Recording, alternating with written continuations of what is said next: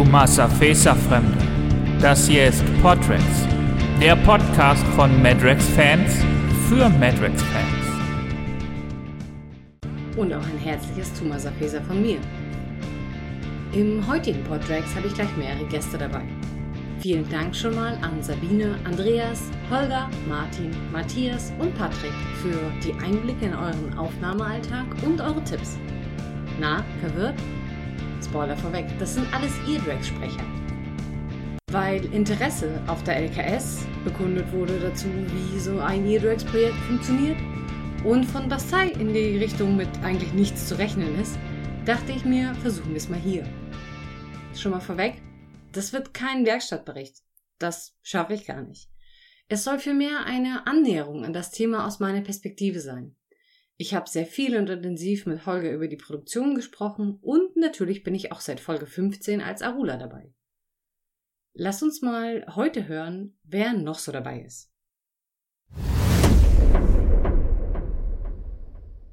Ja, ich bin der Andreas. Zu Madrex bin ich eigentlich eher gekommen wie die Jungfrau zum Kinde. Ich muss sagen, ich hatte damals, als die ersten vier Hörbücher auf CD rauskamen, die hatte ich.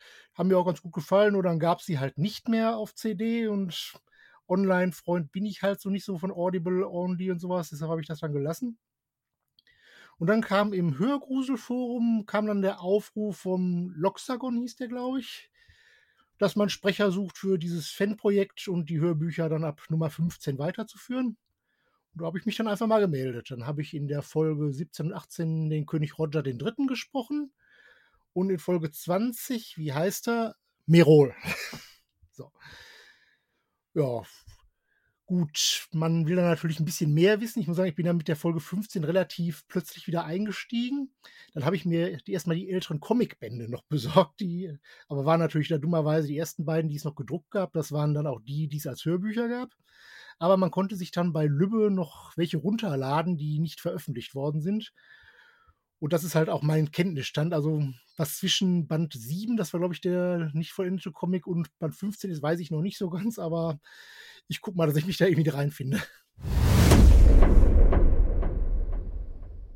Hallo, liebe Tanja, ich beantworte dir natürlich gerne deine Fragen aus zwei Gründen. Der erste Grund ist natürlich, dass ich mich ebenfalls total freue, dass äh, Eardrags, unser kleines Fan-Hörbuch-Projekt, ähm, so große Kreise zieht.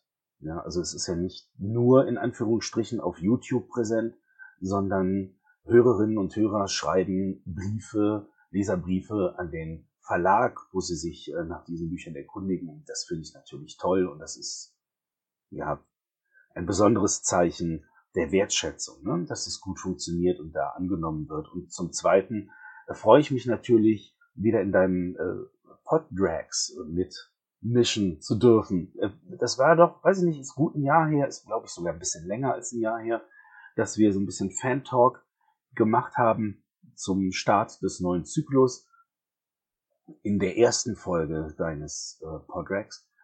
Und ich äh, kann nur die Korken knallen lassen hier für dich und dich mit Konfetti bewerfen, virtuell, äh, und dir gratulieren, wie herrlich dieser Podcast gewachsen ist und wie toll du das machst. Chapeau von meiner Seite. Ja, hallo Tanja, hier ist Martin aus Hamburg. Du hattest uns ja gebeten, so ein bisschen was über unsere Arbeit beim Eardrax-Projekt zu erzählen und das will ich jetzt ganz gerne mal machen.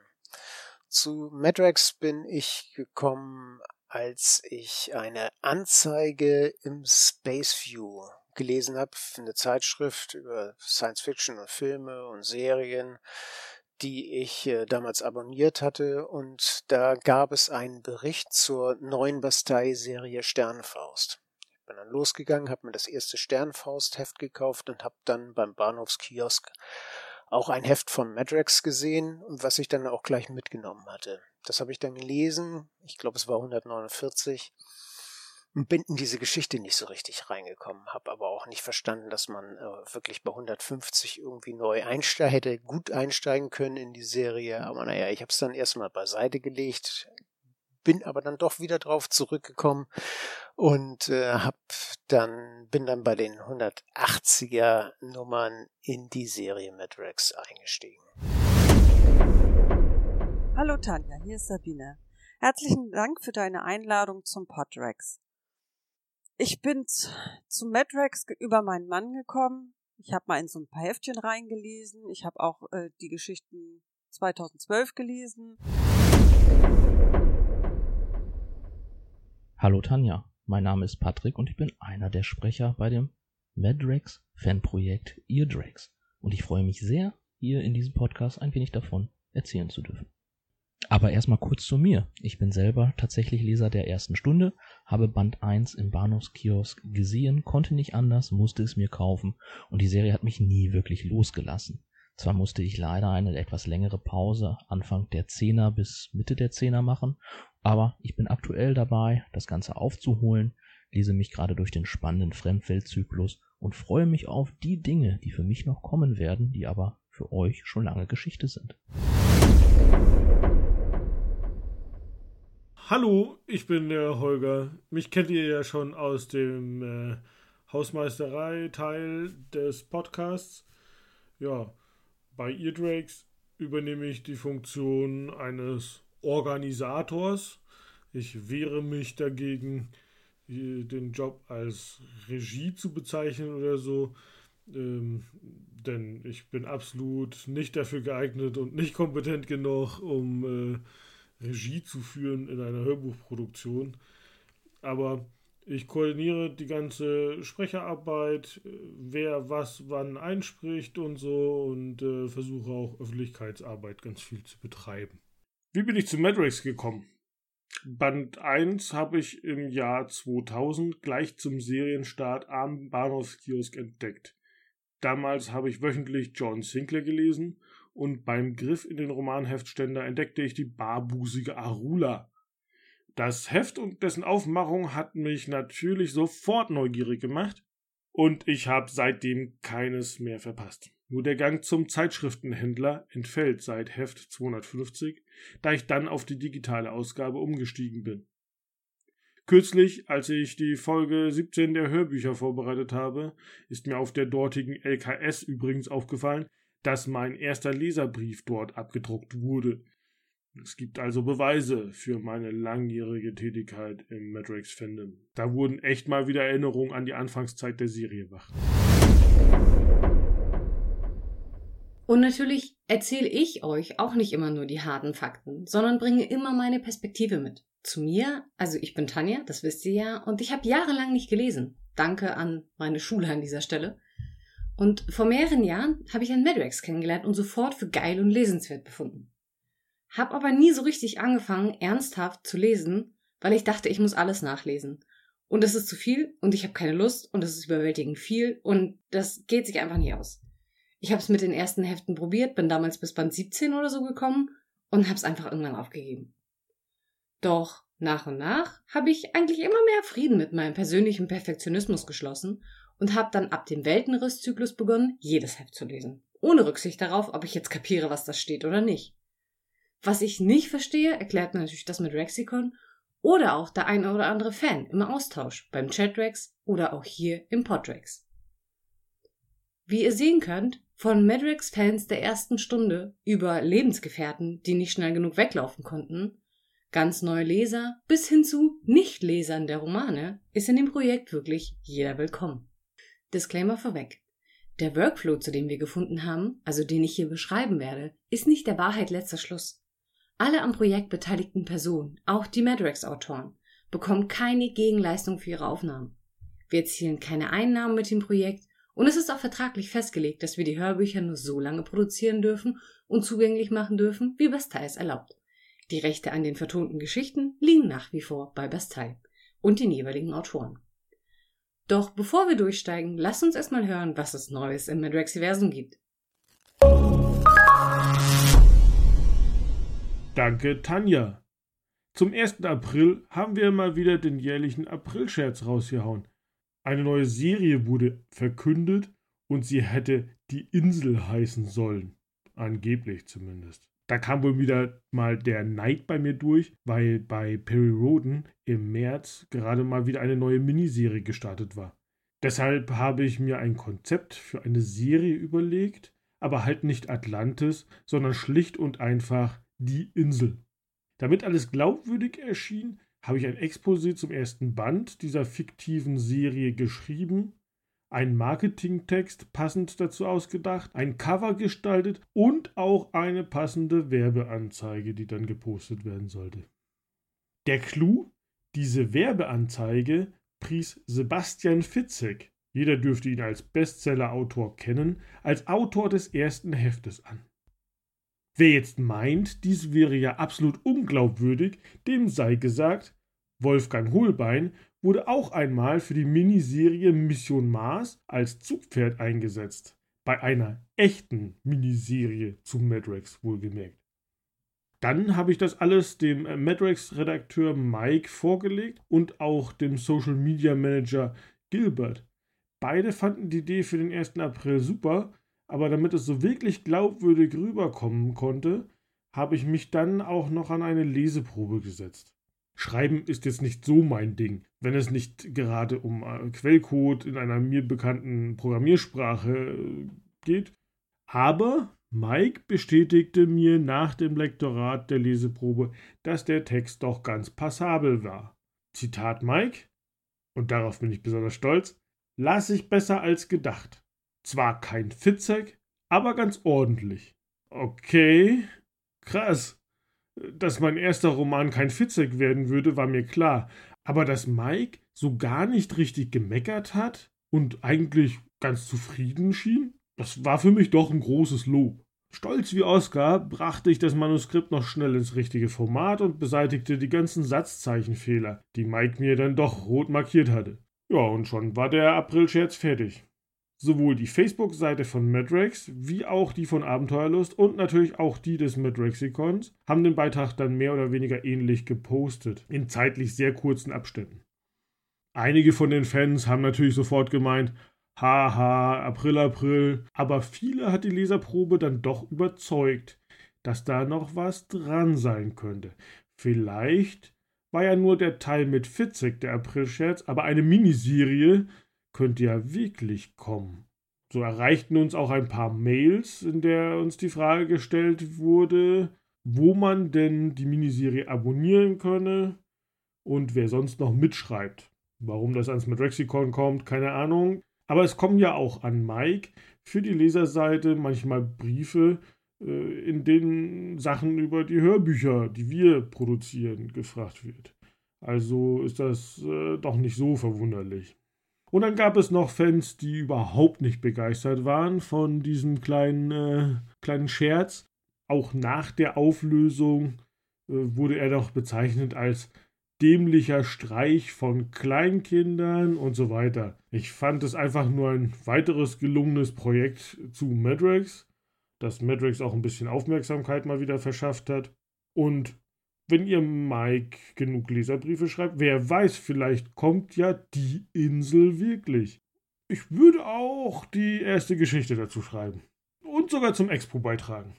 Die Idee samt Anknüpfungspunkte bei den Wurzeln von Matrix wäre da. Nervt Mike einfach mal in euren Leserbriefen damit. Vielleicht gibt er ja irgendwann nach. Wenn er mich fragen würde, ich würde sofort loslegen. Ja, jetzt habe ich schon wieder sehr lange erzählt. Ähm, was wollte ich sonst noch sagen? Genau. Ähm, der YouTube-Kanal. Wir steuern aktuell stramm auf den 500. Abonnenten zu. 500 Menschen, die sich für Madrex interessieren und Tanjas Podcast oder unsere Romanvertonungen auf keinen Fall verpassen wollen. Danke an alle, die uns abonniert haben. Ihr unterstützt damit den Kanal. Ja, und jetzt zum unschönen Teil. Ich habe mir mal die Statistiken angeschaut. Als Hausmeister bzw. Admin muss ich hier leider auch äh, über die negativen Sachen berichten. Es gibt immer noch 96,9, wer das genau braucht, Prozent unserer Hörer, die ohne Abo schauen. Keine Ahnung, wie das passieren kann, ob die den Knopf nicht finden oder so. Aber vielleicht muss ich das unserer Zielgruppe einfach nochmal genauer erklären. Ihr bekommt hier kostenlosen Content. Also, YouTube hat natürlich was davon, weil die euch Werbung einspielen. Aber wir als Produzenten dieses Contents haben eigentlich nichts davon. Null Komma gar nichts. Wirklich. Geld macht man erst mit richtig großen Kanälen. Und davon sind wir sehr weit entfernt. Und ich denke mal, unsere Nische ist auch so klein, dass wir da voraussichtlich auch nie dazugehören werden. Das hier alles machen wir in unserer Freizeit.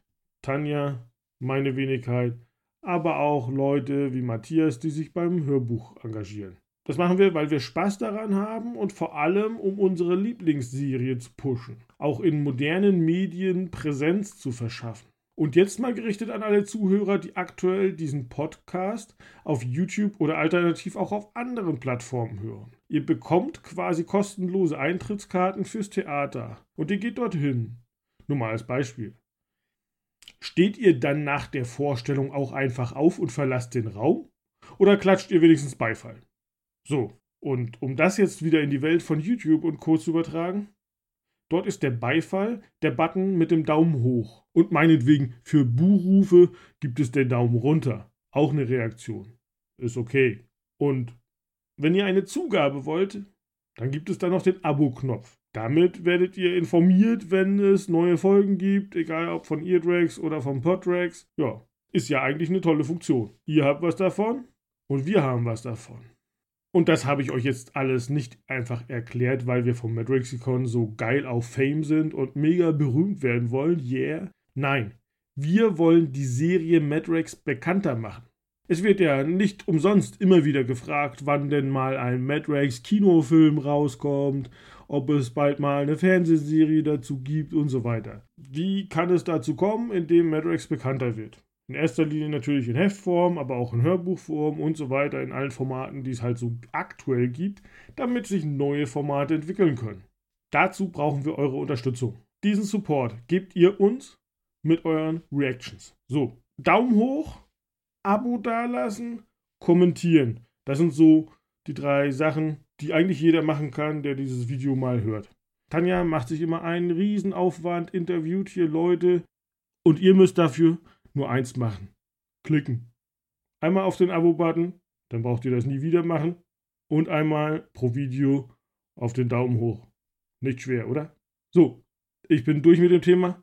Und wenn wir das hinbekommen, dann reden wir irgendwann mal darüber, warum niemand in den Kommentaren über diesen Content reden möchte. Aber bis dahin, Daumen hoch, Abo dalassen und ich gebe zurück zu Tanja. Danke, Holger. Wie ihr wisst, das hier ist der letzte Podrex vor der ColoniaCon. Anmeldungen zum Live-Chat-Rex, der im Anschluss an die ColoniaCon am Samstag stattfinden wird, sind noch bis 30.04. per E-Mail möglich. Die Facebook-Veranstaltung, die es dazu gibt, dient nur zu eurer Info. Wenn ihr dort zusagt, ist das keine verbindliche Zusage. Die eingeladenen Autorinnen haben noch bis 23.04. Zeit, ihre Pläne zu schmieden. Sobald wir da alle Rückmeldungen haben, werden wir euch natürlich benachrichtigen. Und wer jetzt schon per Mail zugesagt hat, wird es natürlich zuerst erfahren. Lasst uns mal mit dem Eardrugs-Projekt durchstarten. Fangen wir dazu am besten mal ganz vorne an. Die Idee für Eardrags wurde ja eigentlich schon im alten Bastei-Forum geboren. Das war lange vor meiner Zeit. Also fangen wir doch mal an in dem uns Holger erzählt, wie es damals dazu gekommen ist und was er noch darüber weiß. Ja, für die Madrex-Serie ganz besonders zum damaligen Zeitpunkt, als sie gestartet ist, war ja, dass sie eine eigene Webseite hatte unter madrex.de mit einem sehr schicken Benutzerinterface. Für die damalige Zeit war die top modern, muss ich sagen. Und ich denke, ich kann das auch sagen, weil ich durchaus mit der ganzen Geschichte aufgewachsen bin. Sie war damals, ich glaube, von Celsius Melitius, so hieß er, ähm, gestaltet. Das war, glaube ich, derjenige, der für Bastei die IT gemacht hat. Ja, und diese Seite hatte auch ein Forum, in dem sich Fans austauschen konnten. Das war um 99 äh, schon geöffnet und war nur rudimentär. Also heute mit heutigen Foren kann man die Funktion damals nicht vergleichen. Tanja kann ja mal einen Screenshot einblenden. Ähm, ich habe da mal ein bisschen was weggespeichert. Der erste Beitrag in diesem Forum ähm, hieß Neue Serie und war von einem gewissen Nutzer Prospero. Der erste Beitrag zu dieser Serie kam am 8.7.1999 schon, also Monate vor dem Erscheinen des ersten Heftes. Wir müssen überlegen, die Serie wurde am 8.2.2000 gelauncht. Und also schon Monate vorher wurde immerhin eine Seite aufgebaut, ein Forum aufgebaut. Die Leute wussten schon, was los ist. Wir können das ja mal vergleichen mit den Maßnahmen, die man für die UFO-Akten betrieben hat heute. Eine eigene Seite haben die UFO-Akten bis heute nicht. Selbst bei Facebook oder so, wie bei Madrex, da gibt es keine eigene Seite. Bei Madrex wurde jetzt die ganze Zeit noch Werbung gemacht. Ich glaube, bis zur Heft 10 wurde es angekündigt auf der Madrex-Seite. Aber dass da ähnlich irgendwie auch eine eigene Seite aufgebaut wird, das sehen wir noch nicht. Ja, damals konnte man sich also in einem offiziellen Bastei-Forum austauschen und diese Möglichkeit wurde in der Folgezeit auch massiv genutzt. So kamen bis zum 19. Mai 2001 also nur rund 15 äh, Monate nach dem Erscheinen des ersten Bandes, insgesamt knapp 4000 Beiträge im Matrix Forum zusammen. Aber da frage ich mich jetzt, wo sind denn die ganzen aktiven, schreib- und austauschwütigen Fans eigentlich hin? Danke, Holger. Dann war ja lange nichts passiert. Irgendwann kam Corona und damit auch ziemlich viel Langeweile. Holger dachte, er muss seinen Tag irgendwie besser füllen und dann sind ihm die Hörbücher wieder eingefallen. Die Idee, diese direkt zu vertonen, kam aber erst später. Im ersten Schritt wollten wir eine Art Machbarkeitsstudie durchführen. Was eignet sich desto besser als Fanfiction? Also haben wir uns die Fangeschichten von Daniel Zimski angeschaut. Diese haben wir in enger Zusammenarbeit mit Matthias, aka Halber Kapitel, zu Hörbuchskripten umgeschrieben und dann mit vielen Freunden und Fans vertont.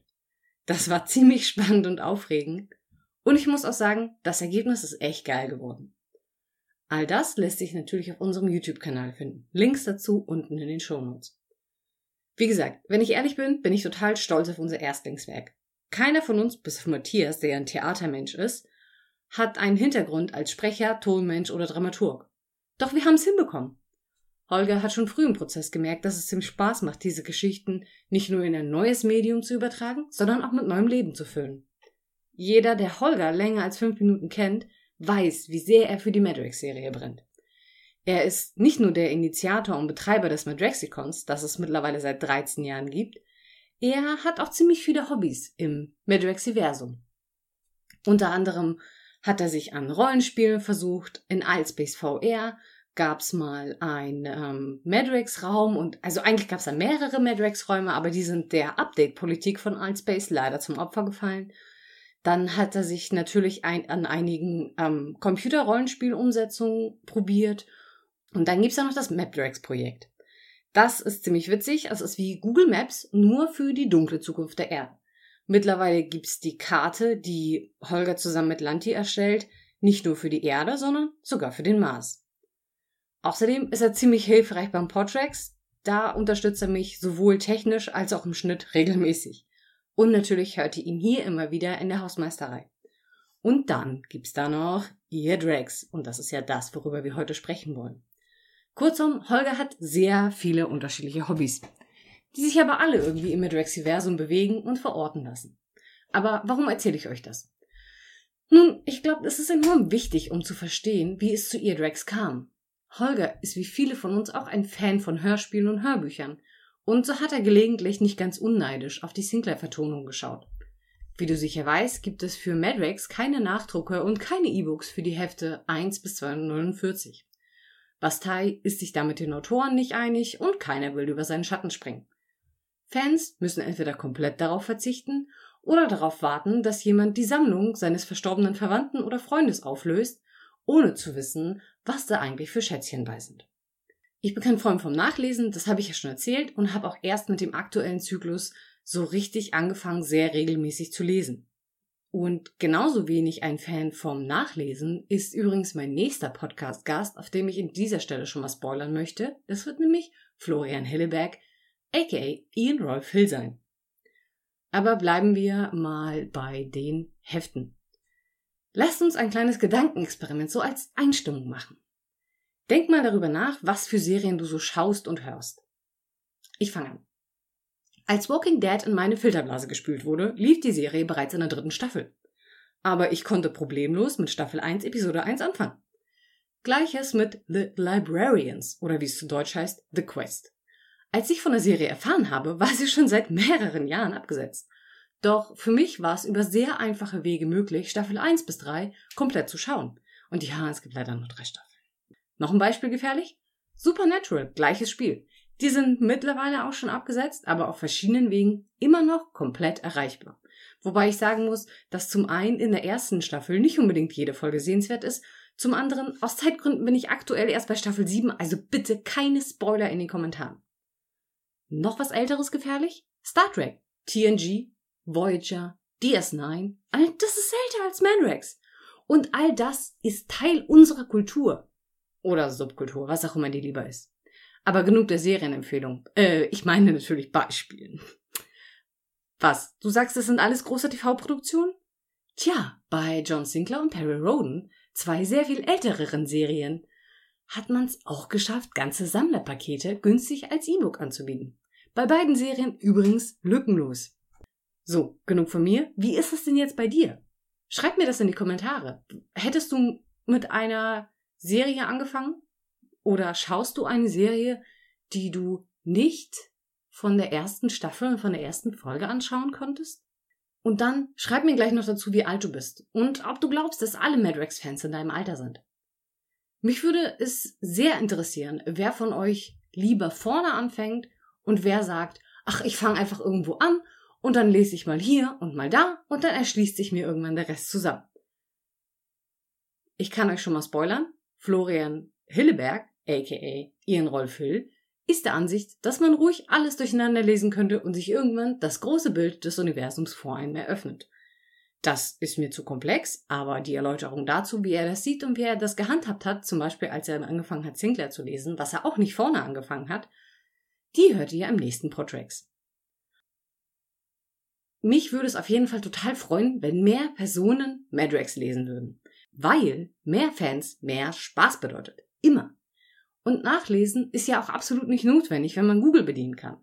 Denn so einfach wie bei Google kann man auch im Adrexikon suchen. Dort gibt's einen Suchschlitz, dort gibt man sein, sein, sein Wort ein, was man nicht weiß, oder eine Figur, die man nicht weiß, oder eine Region, in der man sich nicht auskennt, oder man schaut einfach mal bei MapDrags vorbei in dieser Region, zu der es wahrscheinlich schon eine sehr coole Karte von Lanti gibt. Aber ich schweife schon wieder ab. Wir wollten doch über Eardrags sprechen. Ausgeholt habe ich, glaube ich, weil im neuen Medium die Geschichten irgendwie noch einen besseren Eindruck machen. Und hätte ich damals, als ich Madrax kennengelernt habe, die Möglichkeit gehabt, von Anfang bis zum aktuellen Zyklus alles im Hören nachzuholen, könnte ich wetten, ich hätte gewartet und hätte mir erst alles angehört, bevor ich selber gelesen hätte. Außerdem, ich meine, die Übertragung in ein neues Medium bringt ja auch immer ein bisschen Veränderung mit. Machen wir uns nichts vor, die Hefte vom Anfang der Serie sind Kinder ihrer Zeit und teilweise nicht immer gut gealtert. Aber in einem neuen Medium wie dem Hörbuch können sie wunderbar glänzen. Und hier kommen wir schon ganz genau zum Eardrags. Denn genau diese Idee hatte Holger. Zugänglich machen und gleichzeitig ein neues, cooles Format umsetzen.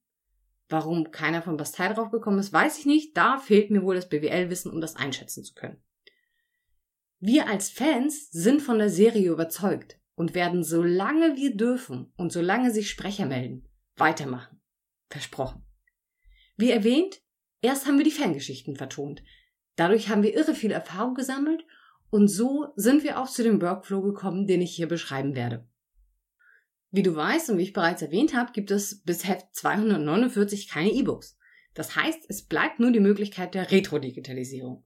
Retro was? Ja, ja. Retro-Digitalisierung oder auch retrospektive Digitalisierung bezeichnet die Digitalisierung analoger Publikationen, wie auch Tonbandträger, Printmedien oder Filme. In unserem Fall natürlich Printmedien. Wird vor allem in Archiven und Bibliotheken gemacht. Wir sind keins von beiden, also haben wir nun handelsüblichen Scanner. Übrigens, wer von euch in irgendeiner Form von Verwaltung arbeitet, darf hier gerne Pause drücken und das Wort Digitalisierung googeln. Für alle anderen. Wer schon mal versucht hat, was zu scannen und dann den Text zu ändern, weiß, dass es unter Umständen nicht ganz trivial ist. Denn nicht umsonst gibt's dazu einen gigantischen Körper an Forschungsliteratur. Gib mal Retro-Digitalisierung bei Google Scholar ein. Aber zum Glück ist Holger nicht nur Tüftler, sondern auch Sammler. Die meisten Hefte hat er schon. Was natürlich nicht heißt, dass er sich über das ein oder andere Schätzchen als Geschenk freuen würde. Nur mal so. Und damit meine ich eindeutig nicht die UFO-Akten. Also, Holger setzt sich erstmal hin, wenn ein neues Heft ansteht, zur Vertonung und scannt es ein. Mit einem handelsüblichen Scanner für zu Hause, wie gesagt. Was aufwendig und nervig klingt, ist es auch. Scanner auf, Heftseite aufschlagen, auflegen, Scanner zu, Knöpfchen drücken, warten. Scanner auf, umblättern, zurücklegen, zuklappen, Knöpfchen drücken, warten und dann wieder von vorn. Und jetzt wisst ihr übrigens alle, was Holger nachts macht. Nach dem Scannen gibt's ein Sammelsorium von Bildern. Mit diesen kann man noch nicht so richtig viel anfangen und wir wollen ja auch nicht abtippen. Deswegen mit, wird mit Hilfe eines Programms, das heißt OCR, für alle, die es interessiert, Optical Character Recognition, diese Bilder in Buchstaben umgesetzt. Dazu geht ein ziemlich cleverer Algorithmus durch die einzelnen Bildpunkte durch und vergleicht sie mit dem, was er in seiner Datenbank gespeichert hat. Und was wie ein Buchstabe aussieht, den er kennt, wandelt er dann entsprechend in einen Buchstaben um. Wer jetzt Angst vor der Machtübernahme durch abgedrehte Maschinen hat, hat erstens zu viel Smythe gelesen und zweitens noch nie live gesehen, wie dumm so ein Programm ist. Was ein O ist, wird auch gerne mal zum A oder zum U oder zum N, je nach Font und Belichtung. Und nicht alle Hefte sind gleich gut erhalten. Manche haben Flecken, andere resten vor Druckerschwärze, die da ist, wo sie nicht hingehört, und wieder andere fehlende oder sogar überschüssige Buchstaben. Und damit aus diesem Salat ein Skript wird, muss mit viel Handarbeit nachbearbeitet werden. Dazu erstellt Holger ein Google Doc. Wenn jemand von Google uns übrigens sponsern möchte, immer her mit den Moneten, wir können das echt gut gebrauchen, aber leider sponsert Google uns nicht. Wir benutzen es trotzdem, weil es so herrlich einfach ist. Jeder, der möchte und über den Link zum Dokument verfügt, kann bei der Erstellung und Bearbeitung der Skripte easy helfen. Und das sogar mit mehreren Personen gleichzeitig. Die Änderung der Geschichte in ein sprechbares Skript und die Bearbeitung durch die UCR wird so etwa gleichzeitig gemacht. Also Holger geht durch den ganzen Text durch und entfernt Fehler, die die UCR gemacht hat, wo sie eben falsche Buchstaben draus gemacht hat, oder auch Sätze, die die wörtliche Rede einleiten. Also zum Beispiel, wenn da steht, Arula sagte irgendwas oder Matt murmelte irgendwas vor sich hin. Das wird dann aufgespalten, damit an der entsprechenden Stelle wirklich Arula das dann sagen kann oder Matt das dann wirklich murmeln kann. Diese Vorsätze, die die wörtliche Rede der Charaktere einleiten, muss dann natürlich umformuliert werden. Das heißt, wenn dort steht, Arula schrie, dann steht nachher im Skript Arula Doppelpunkt in Klammern schreiend damit eben derjenige, welche der das einspricht, in dem Fall bei Arula ich, das dann auch weiß. Also damit ich wirklich quasi eine Regieanweisung habe dazu, wie ich das Ganze einsprechen soll. Und dann kann ich natürlich selber entscheiden, wie sehr ich mich in dem Augenblick in die Rolle reinsteigere und wie ich das dann umsetze. Außerdem muss natürlich der ganze Erzählertext abgetrennt werden und auch für den Erzähler gekennzeichnet werden. Wenn Holger damit beschäftigt ist, meckert er einmal immens viel. Nicht nur, weil die OCR erstaunlich dumm ist, sondern auch, weil er sich wünscht, das nicht ständig allein machen zu müssen. Er träumt immer davon, dass jemand dabei hilft und auch seine Arbeit überprüft und Fehler beseitigt. Mehr Augen, weniger Fehler. Ich glaube, er kann das ein oder andere Heft schon auswendig aussagen. Aber bleiben wir beim Thema. Nachdem er den Erzählertext und die wörtliche Rede separiert hat und die wörtliche Rede auch als einzelner Teil dasteht, muss das Ganze in Kapitel eingeteilt werden.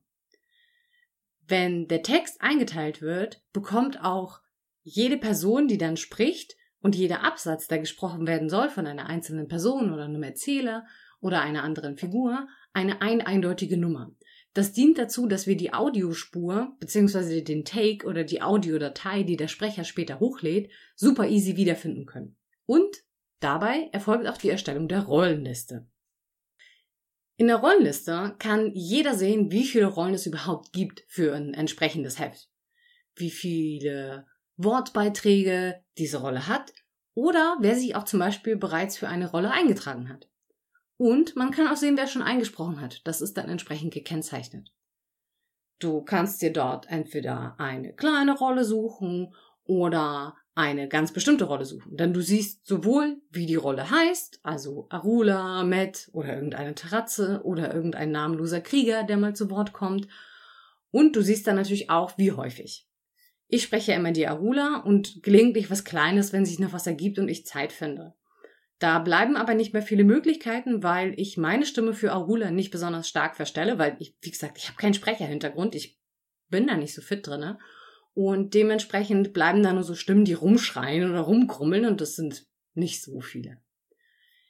Wenn die Sprecherliste vollständig ausgearbeitet ist und das ganze Skript soweit fertig ist, dass die Leute anfangen können, es einzusprechen, geht der schwierigste Part los, die Sprechersuche. Lasst uns mal zusammen reinhören, wie die Sprecher, die sich bereits am Anfang zu Wort gemeldet haben, dann verfahren und wie sie vom Projekt erfahren haben. Ich gebe zu, diese Dystopien sind nicht so ganz meins, aber die Welt ist halt im Moment auch ein komischer Ort. Und irgendwie, mir gefallen die Charaktere und deshalb möchte ich gerne wissen, wie sich das so entwickelt hat zum jetzigen Stand und wie es dann auch weitergeht. Also es gibt ja auch so Sammelbände und alles Mögliche, da kommt man ja recht gut rein, habe ich mich schon schlau gemacht.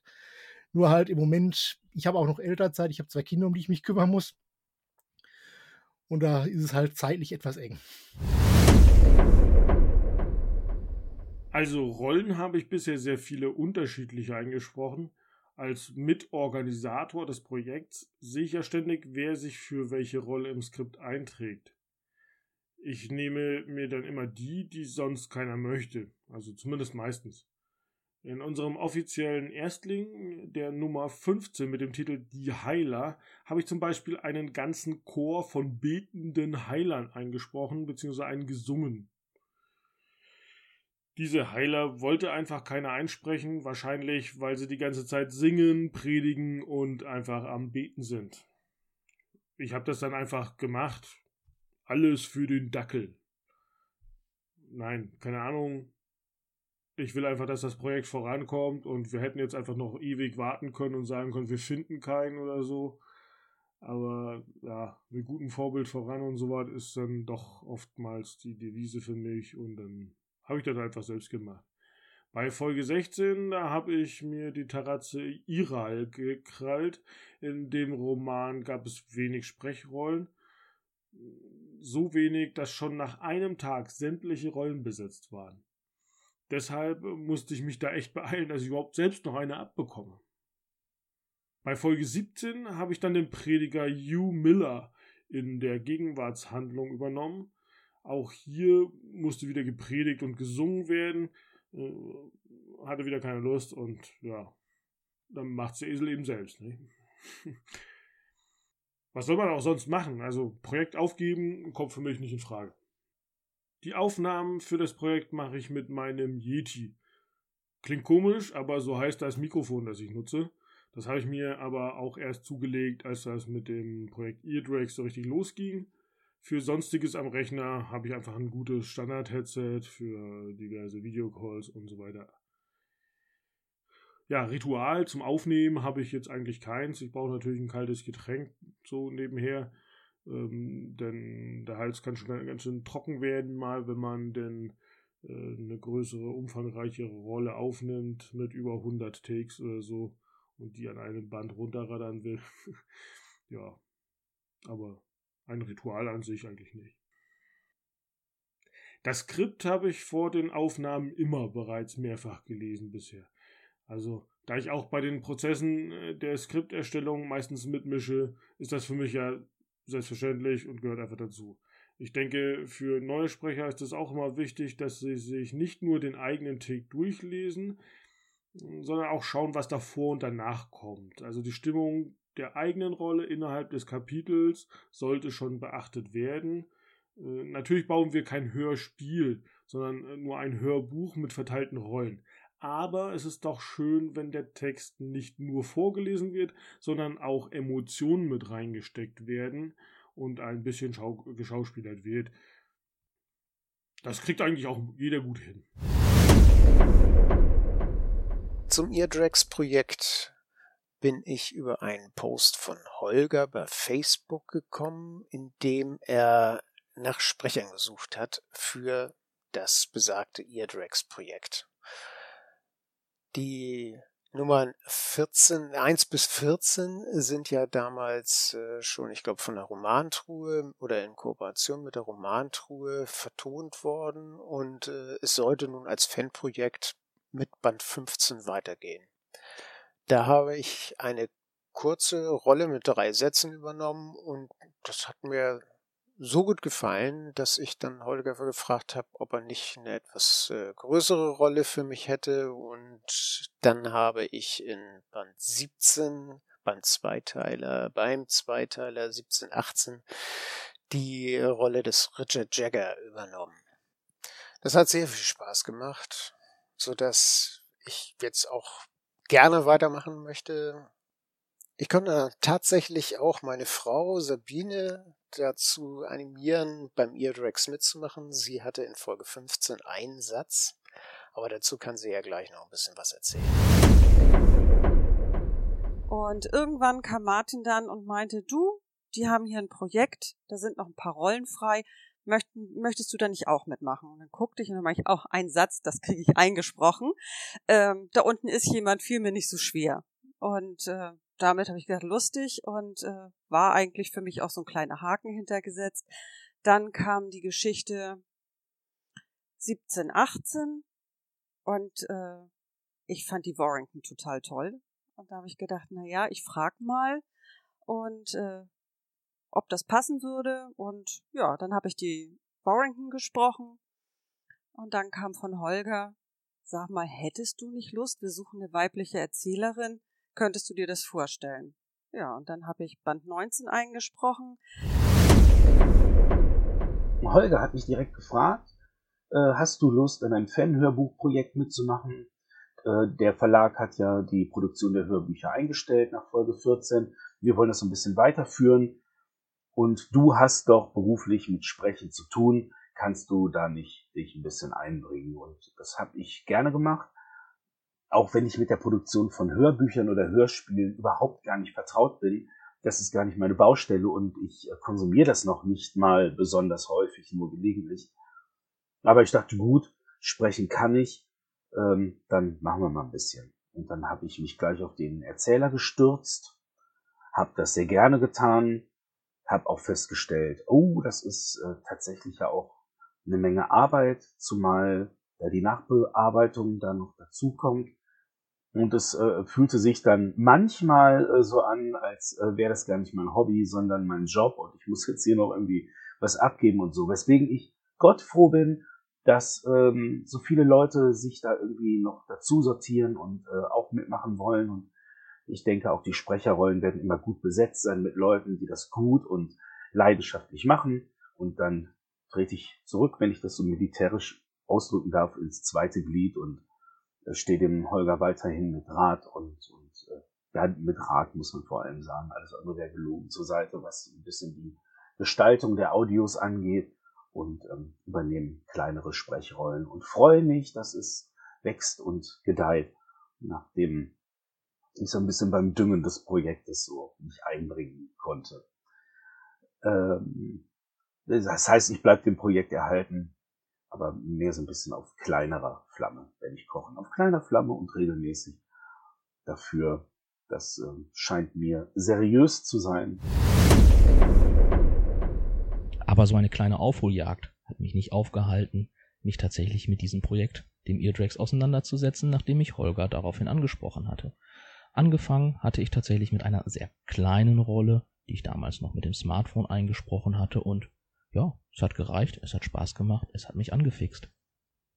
Gerade habe ich meine Aufnahme für Band 21, eine kleine Nebenrolle namens Clack, aufgezeichnet, diesmal allerdings mit einem Laptop, einem Aufzeichnungsprogramm und einem deutlich besseren Mikrofon. So hoffe ich, dass es ein bisschen besser ist. Und das Projekt macht mir immer noch Spaß. Und deswegen habe ich es mir gegönnt, mir gleich zwei kleine wiederkehrende Rollen zu gönnen, damit ich auch in Zukunft weiterhin bei diesem Projekt dabei sein kann. Das ist einmal der Rulfan, den ihr sicherlich auch schon gehört habt, und unseren kleinen Lieblingshydriten, den Quatol. Wie erwähnt, ist die Sprechersuche nicht immer ganz einfach. Aktuell geht für viele das Leben wieder so richtig los und ähm, Frühlingszeit, naja, da bleiben Hobbys, die drinnen stattfinden, häufig auf der Strecke. Und ich wette, ganz, ganz viele, die mitmachen wollen, kennen das Projekt gar nicht. In dem Sinne, weiter sagen. Im Forum auf blog.medrexicon.de gibt's ja zu jedem Hörbuch einen eigenen Thread. Dort kann jeder, der eine Rolle in einem Hörbuch haben möchte, sich einfach melden. Und ich meine melden und nicht bewerben. Wir sind hier keine Jury. Und jeder, der will und Aufnahmen liefert, die bearbeitbar sind, wird eine Rolle bekommen. Ob Sprachfehler, Nuscheln oder nur Smartphone zur Hand. Das ist alles überhaupt kein Problem. Fragen zu Mikrofon und Computereinstellungen und Aufnahmeprogrammen werden dort gestellt und beantwortet. Euch wird dort einfach geholfen. Es ist der zentrale Anlaufpunkt, wenn es um das Projekt geht. Außerdem, das Projekt soll keine hyperprofessionelle Vertonung der Geschichten werden. Wir bekommen keinen Cent von Bastei oder den Hörenden dieses Hörbuchs. Wir können also niemanden bezahlen. Das alles, was dort passiert, passiert alles in unserer Freizeit. Wie gesagt, wer will und Lust hat, daran teilzunehmen und sich mit seiner Rolle ein bisschen Mühe zu geben oder einfach ein bisschen rumzuspielen, der kann sich einfach im Forum melden und bekommt dort auch die entsprechenden Zugänge zu Cloud. Dort geht übrigens so richtig die Post ab. Es gibt dort den Link zum Skript. Den können wir natürlich nicht einfach im Forum zur Verfügung stellen für alle zur Ansicht und Bearbeitung, weil das sonst unter Umständen dazu führen würde, dass der ein oder andere eben an urheberrechtlich geschütztes Material kommt. Und das wollen wir nicht, weil wir natürlich auch die Daten des Verlags und die Rechte des Verlags ernst nehmen. Aber ähm, wer sich quasi dort meldet und den Zugang zu Cloud hat, das ist ein eingeschränkter Personenkreis und ähm, die sind dann für die Bearbeitung und für das Einsehen des Skriptes vorgesehen. Dementsprechend ist das alles mit basteirechtlich geklärt. Dort könnt ihr aber in der Cloud nicht nur das Skript sehen und euch eine Rolle aussuchen und schon mal die Takes ansehen und schon mal alles durchlesen. Ihr könnt auch eure Aufnahmen hochladen. Und außerdem auch Feedback zu anderen Aufnahmen geben. Denn wenn ein ganzes Kapitel fertig eingesprochen ist, macht Holger einen sogenannten Erstschnitt. Dabei nimmt er alle Takes, die zu einem Kapitel gehören, zusammen und macht schon mal quasi ein einzelnes hörbares Kapitel daraus. Deswegen ist es immens wichtig, auf die richtige Benennung zu achten. Das äh, kleiner Fun Fact dazu am Rande. Das letzte Heft, für das ich eingesprochen habe, war Madrex 24. Allein im ersten Kapitel gibt es 25 Takes. Und im gesamten Buch gibt, also im gesamten Hörbuch wird es nachher 992 Takes geben. Also fast 1000 Audiodateien, die da zusammenkommen. Leute, wenn ihr das nicht richtig benennt, ihr macht Holger einfach mehr Arbeit. Und nachher wird die Datei nicht wiedergefunden und dann heißt es, es ist noch nicht fertig und das ganze Projekt verzögert sich einfach total unnötig. Wenn also Holger mit dem Zusammenschneiden der, des einzelnen Kapitels fertig ist, stellt er das für alle zum Probehören in die Cloud. Dort könnt ihr dann Ideen und Verbesserungsvorschläge äußern. Ihr könnt schon mal reinhören, wie das klingt, wenn ihr sprecht im Zusammenhang mit anderen. Vielleicht stellt ihr fest, dass euer Take euch nicht so gefällt, wie ihr dachtet und ihr das nochmal anders einsprechen möchtet. Oder ihr findet jemand anders hört sich komisch an. Oder ihr habt einen Fehler gefunden. Leute, mehr Ohren, weniger Fehler. Das ist wie mit den Augen. Außerdem so ein Kapitel wird ja erst dann zusammengeschnitten, wenn alle Rollen besetzt sind und alle Rollen eingesprochen haben.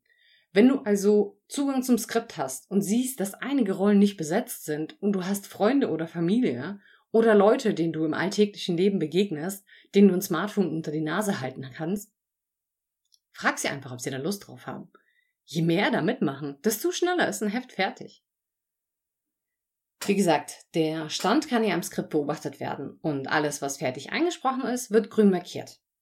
Wenn dann alle Kapitel fertig sind und alle Verbesserungsvorschläge und Änderungswünsche eingepflegt wurden, erstellt Holger eine riesengroße Datei und macht schon mal so dezent Hintergrundgeräusche rein an Stellen, wo es passend ist und lädt das dann nochmal in die Cloud hoch. So können sich alle dann quasi das fertige Hörbuch noch teilweise Monate vor Erscheinung anhören. Lohnt sich also auf jeden Fall mitzumachen. Das ist dann aber noch nicht das ganz fertige Hörbuch, denn an dieser Stelle übernimmt Sepp. Sepp komponiert ja eigene Musik für dieses Hörspiel und setzt auch urheberrechtlich geschütztes Material, weil wie wir alle wissen, Madrex äh, verweist ja gelegentlich auch auf äh, popkulturelle Musik, in einer Art und Weise um, die es uns ermöglicht, das auch zu publizieren. Das ist zeitaufwendig und wenn man jetzt äh, überlegt, man würde da sich Lizenzen für Musik kaufen müssen, das ist sehr kostspielig. Da wir, wie bereits erwähnt, keine Einnahmen mit diesem Projekt machen, können wir nicht einfach Musik kaufen. Also da werden wir arm von. Und YouTube ist arg schnell damit, Videos und ganze Kanäle zu sperren, die nicht den Community-Richtlinien für die Benutzung von urheberrechtlich geschützten Inhalten entsprechen. Und das wollen wir jetzt nicht. Und wer mir jetzt kommt mit, ja, ihr seid ja so ein kleines Projekt und eindeutig eins Fanart einzustufen, wer interessiert sich schon dafür, euch zu melden? Ja, da muss ich euch enttäuschen. Die Prüfung findet vollautomatisiert statt und der Algorithmus weiß eben nicht, was ein Fanprojekt ist. Fragt mal die Leute, die Coversongs hochladen. Gelegentlich werden auch die gesperrt, weil der Algorithmus einfach nicht erkennt, dass das ein Cover ist. Aber wenn ich mal anschaue, was wir gelegentlich für Kommentare und auch Bemerkungen auf der LKS finden, ist es wohl sogar dem einen oder anderen Fan nicht klar, dass es sich um ein Fanprojekt handelt und das Teil nichts mit der Veröffentlichung dieser Produktion zu tun hat, außer uns seinen Segen zu geben und zu prüfen, ob wir uns an alle vertraglich geregelten Vereinbarungen halten. Aber dazu kommen wir noch. Wenn dann Sepp sich mit der Musik beschäftigt hat, dann teilt er auch das Hörbuch in ein Stunden lange und also in etwa eine Stunde lange Kapitel ein, damit wir diese auch gut bei YouTube hochladen können und sozusagen in kleinen Häppchen den Leuten präsentieren können. Wenn er das hochgeladen hat in der Cloud, kann sich natürlich jeder schon mal jetzt wieder alles anhören und auch Kommentare und Verbesserungsvorschläge dazu geben. Das steht jedem jederzeit frei. Ihr könnt auch in der Cloud Benachrichtigungen einstellen, so dass ihr quasi direkt eine Benachrichtigung bekommt, wenn wieder was Neues hochgeladen wurde, was ihr Probe hören könnt. Außerdem gibt es auch regelmäßige Sachstandsmeldungen zum aktuellen Projektverlauf von Holger im Forum. Wie ihr alle wisst, die Eardrags Hörbücher erscheinen auf YouTube. Und YouTube ist ja keine Audioplattform, sondern eine Videoplattform. Also brauchst du noch ein Video. Und Holger erstellt diese Videos. Sie sollen das Audioerlebnis visuell unterstützen. Dabei steht uns natürlich lediglich der Rückgriff auf frei verfügbare Inhalte zu. Meistens ist das Pixabay. Das ist zwar kostenlos, aber irre zeitaufwendig. Jemand, der gerne zeichnet oder illustriert, wäre natürlich eine tolle Bereicherung für dieses Projekt. Leider steht so jemand im Moment als Teil des E-Rex-Teams nicht zur Verfügung. Wie ihr wisst, hat Holger ja schon mal kurze Animationsvideos gemacht. Da sei an dieser Stelle an die Weihnachtsgrüße verwiesen. Diese sind aber irre zeitaufwendig und wurden bisher auch nie wirklich geschaut. Was ihn natürlich in der Verwendung der kostenfreien Bilder, wie er es bisher gemacht hatte, nur noch mehr bestärkt. Wenn ihr euch anschaut, ich meine, so ein, so ein Film von einer Stunde, wie lange das unter Umständen dauern kann, den zu animieren, ich meine, wisst ihr alle, ne? Bei Pixar arbeiten nicht nur zwei Personen. Holger ist alleine und macht das in seiner Freizeit. Ist doch klar, dass er das nicht umsetzen kann. Auf jeden Fall, wenn er dann nach und nach die Bilder zusammengefügt hat und der Ansicht ist, dass diese auch die entsprechende Stimmung gut widerspiegeln, wird im nächsten Schritt das so entstandene Video bei YouTube hochgeladen. Jedoch noch nicht veröffentlicht. Alle, die es sehen wollen, haben den Link in der Cloud. Und das ist jetzt die allerletzte Feedbackrunde, die gleichzeitig die Prüfrunde durch Bastei ist. Die Prüfung übernimmt für uns Matt Mike. Der spricht ja im Eardrags-Projekt auch Matt Drags und ähm, ist ja schon in den ganzen anderen Feedbackrunden eingebunden und gibt auch da immer im Verlauf des Projekts immer wieder Feedback für Verbesserungen und was wir noch so ändern müssen. Deswegen ist die letzte Prüfrunde zwei Wochen lang. Das haben wir so festgelegt, damit wirklich auch jeder die Gelegenheit hat, sich das nochmal anzuschauen. Wenn diese zwei Wochen rum sind, wird das Video veröffentlicht. Alle, die uns bei YouTube abonniert haben und die Glocke gedrückt haben, werden an dieser Stelle benachrichtigt.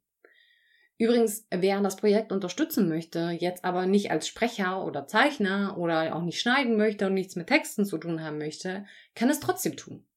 Denn YouTube reagiert äußerst empfindlich auf das Konsumverhalten von Videos innerhalb der ersten 24, beziehungsweise also so 24 bis 48 Stunden nach der Veröffentlichung. Und es würde irre helfen, wenn ihr dann hingeht und mit dem Video interagiert seien es Kommentare, seien es Likes, sei es das Speichern oder das Teilen auf Facebook, WhatsApp, per Telegram, per Twitter, per Signal, per Instagram, wo auch immer ihr wollt, ja. Ihr könnt es einfach, einfach überall teilen. Und selbst wenn ihr keine Zeit habt, das euch direkt anzusehen, gebt dem Ding schon mal ein Like, speichert das für später. Ein Dislike könnt ihr dann immer noch geben, wenn's euch, wenn ihr euch fertig angehört habt und es euch immer nicht gefällt. Also, In den ersten 48 Stunden ist es irre wichtig, das Video auf YouTube zu unterstützen. Und da kann jeder von euch mithelfen. In der Regel werden die Videos als Premieren geschaltet und irgendwer vom, äh, vom, vom Team ist auch meistens mit dabei ähm, zum Zeitpunkt der Premiere, falls irgendwelche Fragen sind oder wir uns unterhalten wollen im Chat. Das ist dann da alles möglich bei YouTube. Und wenn ihr wirklich viel mit dem Video in den 48 Stunden interagiert, nachdem es veröffentlicht wurde, also ihr könnt ja auch natürlich noch danach damit interagieren. Nur in diesem, in diesem ersten Zeitraum ist halt YouTube super empfindlich für das Verhalten von Videos. Dann erkennt halt YouTube, ah, okay, mit diesem Video wurde jetzt irre viel interagiert. Muss ein gutes Video sein, werde ich einfach allen möglichen Leuten noch weiter ausspielen. Und wer weiß, vielleicht ist da jemand dabei, der sagt, boah, geil, Madrex, kenne ich nicht. Was, das für ein geiler Shit, muss ich mir reinziehen. Und zack, haben wir einen Madrex-Fan mehr. Wie cool wäre das denn? Doch wir sind ja noch nicht ganz am Ende des Workflows. Wenn ein ganzes Heft veröffentlicht wurde, was irgendwie so zwischen drei bis fünf, vielleicht irgendwann auch mehr Kapiteln haben kann, versammeln wir uns nochmal für eine letzte Feedbackrunde. Diesmal aber live. Vorher wurde ja alles im Forum und über Kommentare im Skript abgehandelt und es war jetzt quasi alles immer so schriftlich, manchmal auch per Mail in einzelnen Fällen, aber das versuchen wir eigentlich zu vermeiden, einfach um möglichst transparent zu kommunizieren, was gerade abgeht, damit halt jeder wirklich sehen kann, wo wir gerade stehen und wie er gerade helfen kann. Aber im letzten Schritt äh, gibt es dann eine Terminabstimmung. Diese erfolgt über ein Tool, das heißt Doodle. Und dort besprechen wir halt gemeinsam, wann wir uns treffen wollen. Kann man uns so Zeiten angeben und jeder kann so auswählen, wann es ihm am besten passt. Und da, wo die meisten Leute können, da treffen wir uns dann. So ein Projekt ist ja auch immer nur so gut wie die Teilnehmenden, die es ermöglichen. Und je mehr Leute mitmachen und Ideen einbringen, desto geiler können wir das Hörbucherlebnis für alle machen. Sei es jetzt, dass wir irgendwie die Produktionsschritte verbessern oder irgendwo hm, ein, ein neues Konzept haben für irgendwas oder irgendwo neuere, bessere, krassere Bilder herbekommen oder vielleicht irgendwas an unserer internen Kommunikation miteinander verbessern können. Das besprechen wir dann alles dort, nachdem so ein Hörbuch fertig ist. Und ganz ehrlich, manchmal stoßen wir auch einfach nur voller Freude darauf an, dass wieder ein Projekt geil und erfolgreich abgeschlossen wurde. Und was soll ich sagen, die Hörbücher werden immer besser. Ich meine, das kann man jetzt nicht leugnen. Sie sind mittlerweile sogar auf der LKS gelandet, also es wird danach schon gefragt. Und einige haben sie eindeutig mit den professionellen Produktionen von Lübe Audio wohl verwechselt. Und auch die Zusammenarbeit wird immer besser. Wir sind mittlerweile also wir sind ja nach wie vor kein irgendwie festes, geregeltes Team und es gibt immer wieder Leute, die kommen und gehen und das ist halt auch der Spaß an der Geschichte. Man kann viele neue Fans oder einfach Hörbuchbegeisterte kennenlernen, man kann sich mit denen austauschen und damit sind wir eigentlich auch am Ende einer Hörbuchproduktion. Das, was ich euch gerade beschrieben habe, ist natürlich der Optimalablauf. Ich meine, die Reihenfolge ist zwar in den groben Zügen immer so, ne? Also wir können nicht das Skript bearbeiten, wenn Holger das Buch noch nicht ein oder das Heft noch nicht eingescannt hat. Und natürlich müssen wir uns auch so ein bisschen äh, daran halten, dass Bastei die Sachen kontrolliert, die wir machen und auch ähm, freigeben muss. Aber häufig werden halt mehrere Hörbücher gleichzeitig produziert. Ich habe ja schon erwähnt, die Sprechersuche ist recht aufwendig und äh, ist auch so ein bisschen das Bottleneck, sag ich mal, ne, der Flaschenhals an der Sache, weil häufig stockt's an dieser Stelle. Eigentlich stockt's meistens nur an dieser Stelle. Die Audioaufnahmen können ja aus den unterschiedlichsten Gründen lange brauchen. Und das ist jetzt auch kein Vorwurf, denn so ein Erzähler, der hat mal locker viel, viel mehr Takes als jeder andere. Wenn ich jetzt nur noch mal auf das Manuskript von Madrex 44, äh, von Madrex 24 beim Volk der 13 Inseln anschaue, wo ich die größte, habe ich da die, nein, ich habe die zweitgrößte Rolle. Jacob Smythe kommt in insgesamt 131 Takes vor. Danach kommt die Arula, die spreche ich ein, mit 127 Takes. Und dann kommt da drunter, glaube ich, direkt Ayawudans Auge mit 23 Takes. Also ihr seht, da gibt's da unterschiedliche. Und dann gibt's natürlich auch ganz viele Kind 1 und Kind 2 und Matona. Da, ne, oder irgendeine Frau, die dann mal halt ein oder zwei Takes hat. Also das ist jetzt nicht besonders häufig, aber die Erzählerin für diesen Band hat einfach mal 438 Takes. Natürlich braucht sie lange. Natürlich wird sie das sehr wahrscheinlich nicht alles am Stück einsprechen können. Und hochladen können und bearbeiten können. Also das ist halt ein Riesenaufwand. Was bei neuen Sprechern zum Beispiel häufig vorkommt, ist die Unsicherheit im Handling mit der Technik. Sie brauchen dann halt einfach länger, bis sie mit dem Ergebnis zufrieden sind. Weil, wenn ich darüber nachdenke, wie es bei mir am Anfang war, es war total komisch, sich selber sprechen zu hören. Weil natürlich, wer jetzt so ein bisschen sich mit Biologie auskennt, wir hören uns selber anders, als andere Personen uns hören. Dementsprechend ist es total irritierend, sich durch Mikrofon zu hören. Und je nach Handling des Mikrofons kann sich auch so eine Stimme unterschiedlich anhören. Und man kann es auch unterschiedlich bearbeiten, damit sich das halt eben unterschiedlich anhört. Und jemand, der nicht weiß, wie er sich anhört, weil er sich halt nie sprechen hat hören, aus einem Lautsprecher, ist vielleicht im ersten Augenblick irritiert und sehr, sehr viel kritischer, als es notwendig wäre mit seinen Aufnahmen. Ich sag euch, also solange es im Hintergrund nicht rauscht, solange im Hintergrund keine Züge vorbeifahren, niemand das Fenster zuknallt, keine Flugzeuge in der Aufnahme rumfliegen oder Hunde bellen, Leute, entspannt euch. Reicht es einfach ein, wenn es nicht so, also wenn es sein sollte, dass Holger damit nichts anfangen kann, weil die Qualität nicht passt oder weil irgendwo ein Rauschen ist. Er wird euch das schon sagen. So, natürlich ist es cool, wenn ihr euch alle bemüht, im ersten Take was Perfektes einzureichen, aber macht euch nicht den Stress und den Druck. Probiert's einfach mal reicht eine kleine Rolle ein mit, mit einer Stimme. Ich sage jetzt hier, also wie gesagt, ich kann jetzt immer nur in Madrex 24 reinschauen. Das ist das, was ich als letztes jetzt vollständig aufgenommen habe. Und dann gibt's halt genug Takes, die, da, da gibt's eine Traumgestalt 1 und eine Traumgestalt 2. Und Traumgestalt 1 hat halt ein Take. Das easy peasy eingesprochen. Und auch schnell. Und dann ist ja auch zum Beispiel so, bei den bestehenden Sprechern, die haben ja auch ein Leben. Ich erinnere nochmal dran, wir machen es alle in unserer Freizeit. Und manchmal kommt uns halt eben was dazwischen. All das bringt so ein Projekt gelegentlich zum Stocken. Das heißt, nicht frustriert sein, wenn ihr was eingesprochen habt und es geht mit dem Projekt nicht voran. Dafür gibt's viele Lösungsmöglichkeiten. Wenn ihr seht, in dem Skript sind noch super viele Rollen nicht besetzt, dann sucht einfach jemanden, der vielleicht für euch diese Rolle einsprechen kann und damit zum Hörbuch beiträgt. Noch mehr Tipps gefällig? Lass uns doch mal reinhören, was die aktuellen Sprecher dazu sagen. Ja, Tipps für neue Mithelfer habe ich jetzt nicht wirklich. Einfach mal trauen. Äh, ich habe auch nie den Anspruch an dieses Projekt, eine Top-Produktion zu machen mit Hochglanz-Cover und Synchronsprechern aller John Sinclair-Hörspiele oder so.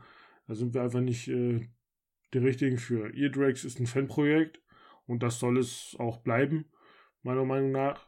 So etwas wie die John Sinclair Hörspiele werden in einem Tonstudio aufgenommen mit teurem Equipment und mindestens einem Toningenieur sowie ganz vielen anderen beteiligten Profis auf ihrem jeweiligen Gebiet. Das zu erreichen war nie das Ziel dieses Projekts, schon von Anfang an nicht. Für mich persönlich war es die Möglichkeit, die Anfänge meiner Lieblingsserie zu digitalisieren und in ein neues, modernes Medium zu überführen. E-Books zu den Bänden 1 bis 249 wird es wahrscheinlich nie geben. Warum auch immer, aber ich denke, das kann gefährlich werden für meine Lieblingsserie. Man stelle sich nur mal vor, die ersten 249 Bände von John Sinclair oder Perry Roden wären nicht verfügbar. Ich glaube, da würden auch einige Fans auf die Barrikaden gehen bei so langlebigen Serien, die doch immer einen roten Faden haben. Und Madrex hat ja dann doch mehr roter, roten Faden als äh, John Sinclair zum Beispiel. Ja, und die Hörbücher, die Hörbücher wurden vom Verlag eingestellt. Ich habe natürlich immer noch die leise Hoffnung, dass sich Lübbe Audio mal eine ordentliche äh, Hörspielumsetzung von Madrex äh, vornimmt. Gerade da ja auch bald die John Sinclair Classic-Reihe äh, enden muss und theoretisch Kapazitäten frei werden würden, aber sehr wahrscheinlich wird man diese freien Kapazitäten einfach in weitere Produktionen für die Edition 2000 investieren, so denke ich mal. Irgendwie scheint man an Madrakes bei sowas nicht zu denken, obwohl das so eine große, ja, so ein großes Potenzial hätte eigentlich. Gerade weil es ein Genre-Mix ist und in jedem Heft eine neue Überraschung wartet. Von Horror bis Western alles dabei. Ne? Warum auch immer die das nicht machen. Allen Leuten, die mitmachen wollen, würde ich technisch eigentlich vor allem den Tipp geben, ähm, checkt alle Möglichkeiten aus, die ihr habt. Weiß ich nicht, habt ihr vielleicht äh, ein Headset und noch ein anderes Paar Kopfhörer oder irgendwie noch ein Mikro Man guckt mal, was ist es, Handy, Diktiergerät, PC, welcher PC äh, von den beiden, die ich vielleicht habe, gibt es irgendwie einen Raum bei mir, der eine besonders trockene Akustik hat, weil äh, das ist natürlich gut, wenn ich dann irgendwie mal selber abchecke, wo kann ich den besten Sound abliefern. Nicht so wie ich gerade jetzt. Äh, ich habe ein so ein Zoom-Aufnahmegerät, das kennt vielleicht der ein oder andere, besonders wenn man unterwegs ist. Das ist halt irgendwie so ein, so ein Kasten, wo so zwei Mikros oben dran sind, die so gegeneinander laufen. Ähm, die sind, wenn man sie in einer guten Qualität haben will, sehr teuer. Deswegen leihe ich mir das nur aus. Im Moment steht mir keins zur Verfügung. Ich sitze mit meinem Headset. Das klingt vermutlich ein bisschen schrottig. Aber ähm, da muss man sich keinen Stress machen, sondern einfach nur das Beste sich zusammensuchen, was man so hat. Die beste Möglichkeit. Und dann einfach auch beim Einsprechen angstfrei sein. Ob man Schauspielern will oder ob man die Sachen ganz nüchtern vortragen will, ob man sich in die Rollen reinsteigert oder nicht das bleibt doch jedem selbst überlassen. Das ist ein Hobbyprojekt und äh, man kann da eigentlich gar nichts falsch machen, solange man mit Leidenschaft und Lust dabei ist. Jetzt habe ich gesagt Hobbyprojekt, äh, muss aber auch äh, sagen, das, was ich so höre, mir tatsächlich sehr, sehr gut gefällt, was natürlich auch an der Musik liegt, die der Sepp da noch dazu komponiert. Okay, liebe Tanja, das ist das, was ich zu deinem Werkstattbericht beitragen kann. Ich freue mich auf die nächste Ausgabe vom Podrex. Ciao, ciao. Aber ob das Projekt weitergeht oder nicht, liegt ja nicht nur an mir, sondern auch daran, dass viele, viele Fans mitmachen. Und ja, wenn du einer dieser Fans bist, der gerne mitmachen möchte, einfach tun. Einfach bei Tanja melden oder bei Holger melden oder bei irgendjemand anderem melden und für jede Stimme gibt es die passende Rolle und sie wird für dich gefunden. Also, mitmachen und viel Spaß noch mit dem Podcast. Tschüss. Wir haben zuerst mit Headset aufgenommen, mit einem Sennheiser Headset mit Mikrofon, welches ich jetzt auch gerade benutze, um das hier einzusprechen. Das hat auch ganz gut geklappt. Für kürzere Rollen ist das in Ordnung, aber für eine etwas längere Geschichte würde ich immer sagen, sollte man es vielleicht, vielleicht ein ein gutes äh, Einsteiger-Tischmikrofon besorgen. Ich habe für die Sprecherrollen, die Sabine und ich machen, jetzt ein Rode USB Mini Mikrofon besorgt, welches ich mit ungefähr 20 Zentimeter Abstand mir auf meinen Schreibtisch stelle, damit ich auch noch den Text am Bildschirm ganz gut lesen kann. Wir sind froh, dass wir hier mitmachen dürfen und es macht auch unglaublich viel Freude und Spaß. Ein bisschen Arbeit vielleicht zwischendurch, aber nichts, äh, was man nicht schaffen könnte. Als Aufnahme-Equipment würde ich ein kleines, gutes Tischmikrofon äh, empfehlen. So um die 100 Euro kostet das, aber man kann natürlich auch mit einem Headset aufnehmen und äh, das äh, Aufnahmeprogramm, mit dem ich jetzt auch gerade aufnehme, ist Audacity ein kostenloses Programm, was man sich im Internet runterladen kann und welches ganz gut zu bedienen ist. Tja, dann übergebe ich jetzt mal an Sabine. Und äh, Tipps für jemanden, der mitmachen möchte. Ich kann nur sagen, nicht drüber nachdenken, einfach ausprobieren.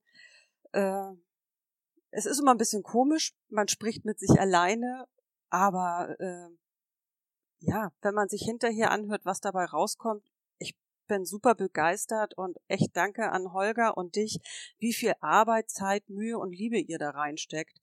Das ist, ja, ich bin immer noch total begeistert davon. So, also, alles Gute weiterhin und bis bald, Sabine.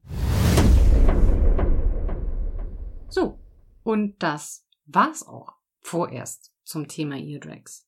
Wenn ihr noch Fragen, Wünsche, Anregungen, Ideen, irgendwas habt, schreibt's unten in die Kommentare. Entweder auf blog.madraxicon.de oder bei YouTube. Jetzt habt ihr mich eine halbe Stunde rumlabern gehört und ich glaube, das reicht auch. Wir wollen mal reinhören, was uns in den nächsten Madrax-Bänden erwartet. Als allererstes hören wir uns mal an, was Ian Rolf Hill, aka Florian Hillberg, zu Madrex Band 551 Smythe vs. Smythe zu erzählen hat.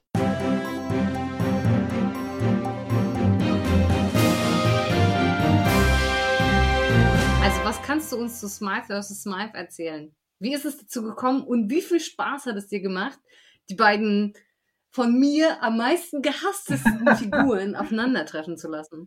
Also, in Smythe versus Smythe geht es darum, dass Parallelwelt Smythe auf Robo Smythe trifft. Nächste Frage. Sherlock. Hörst du das? Captain Obvious hat angerufen. ja, also ähm, äh, es ist halt, ich, ich weiß nicht, die Idee kam von Mike, äh, glaube ich. Ähm, der hielte das für eine gute Idee. Ich muss ja dazu gestehen, Professor Dr. Jacob Smythe ist nicht mein Lieblingsbösewicht. Ähm, ich hätte jetzt keinen äh, Nachruf, äh, ich hätte, oder ich hätte jetzt, sag ich mal, keinen ich, Smythe habe ich ja kennengelernt in meinem allerersten, nee, kennengelernt habe ich natürlich schon in meinem ersten Roman, den ich gelesen habe. Er ist ja seit Band 1 dabei. Ne? Er ist hm. ja neben Matt und Abuda die dienstälteste Figur. Leider. Und, hm. und ähm, ich hätte jetzt tatsächlich, ich hätte, ich hätte ihm jetzt unbedingt nicht eine Träne nachgeweint, wenn er das erste Mal, als er gestorben ist, auch gestorben geblieben wäre. Ich hätte ihm keine Träne nachgeweint, wenn er nach der Atombombenexplosion gestorben geblieben wäre.